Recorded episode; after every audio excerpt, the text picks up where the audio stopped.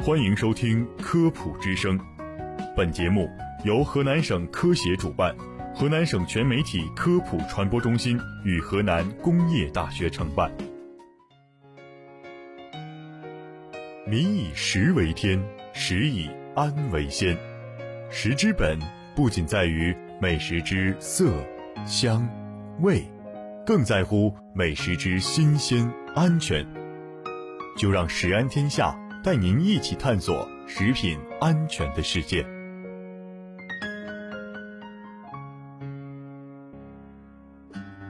听众朋友们，大家好，我是主持人瑞瑞，我是静静。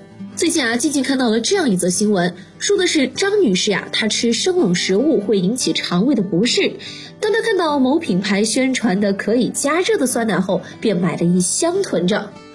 同事看到张女士喝加热的酸奶，很是疑惑。哎，这酸奶怎么能够加热喝呢？酸奶中不是含有乳酸菌等益菌群，加热后不会把它们全部都杀灭，达不到应有的作用吗？哎，静静，其实酸奶它是可以加热喝的。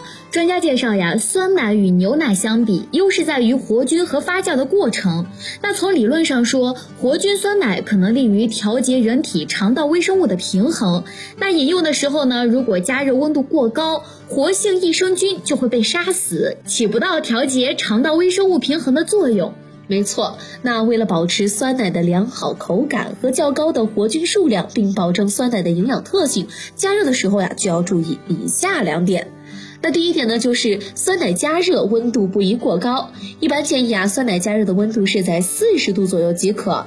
因为呢，酸奶是在四十度左右的环境下发酵形成的，加热至四十度左右也不会杀灭其中的活性菌，影响其营养价值。那如果超过了六十度，酸奶里面的乳酸菌很快就会失去活性。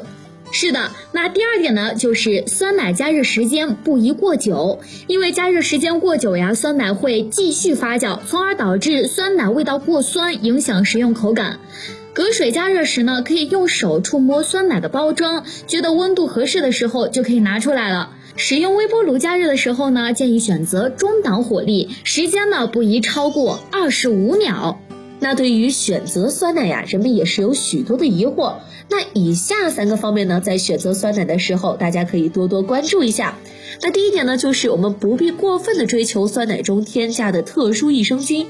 很多酸奶当中会添加嗜热链球菌和保加利亚乳杆菌，这两种菌呢能够帮助牛奶进行发酵，但是不能调节胃肠道功能。而普通冷藏的益生菌酸奶中，通常含有嗜酸乳杆菌和双歧杆菌。也就是说呀，一些常温酸奶没有特殊的益生菌，但是呢，它的营养价值同样是不能被忽视的。因为呀，在乳酸菌发酵的过程中，奶类的营养成分并没有减少，部分乳糖被分解成乳酸和其他的有机酸，蛋白质呢被部分水解产生活性肽类。钙、铁等矿物质的利用率提高，维生素 B、叶酸的含量也会提高，而且呀还会产生帮助乳糖和蛋白质分解的酶。所以呀，即便不添加特殊的菌种，喝酸奶对健康也是非常有好处的。没错。那么第二点呢，就是并不是越稠的酸奶就越好。酸奶是否粘稠，并不是判断其所加牛奶质量的标准，应根据个人的口感来进行选择。酸奶里面常添加了增稠剂，最早使用明胶，那现在呢，大多用的是改性淀粉、改性纤维素和植物胶，如卡拉胶等，都是无毒无害的东西。是的，那第三点呢，就是原料用复原乳，营养也不差。复原乳呢是用奶粉冲出来的，和牛奶浓度一样的奶。一般呢，七到八斤的牛奶能浓缩成一斤的奶粉。反过来，奶粉加七到八倍的水就复原成牛奶了。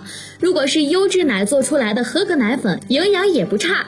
那在这里我们也要提醒大家，酸奶的保存和饮用呀也是非常有讲究的。那专家就提醒呢，低温保存的酸奶要尽可能缩短其在室温下的放置时间。酸奶在销售环节的温度一般要求控制在八摄氏度以下，需要冷链运输和销售的乳制品，如在较高温度下存放，乳酸菌的死亡速度会大大加快，酸奶的保健效果将大打折扣。此外呀，喝酸奶的时间并没有特殊的要求。想减肥的人群建议不要在吃饱饭后大量的饮用酸奶。那还有一些人呢，不适宜空腹喝酸奶，比如胃溃疡、胃酸过多的患者要特别注意，避免空腹饮用。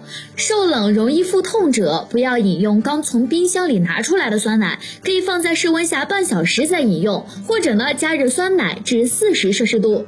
好了，那么今天这些关于酸奶的小知识，不知道大家都记住了没有呢？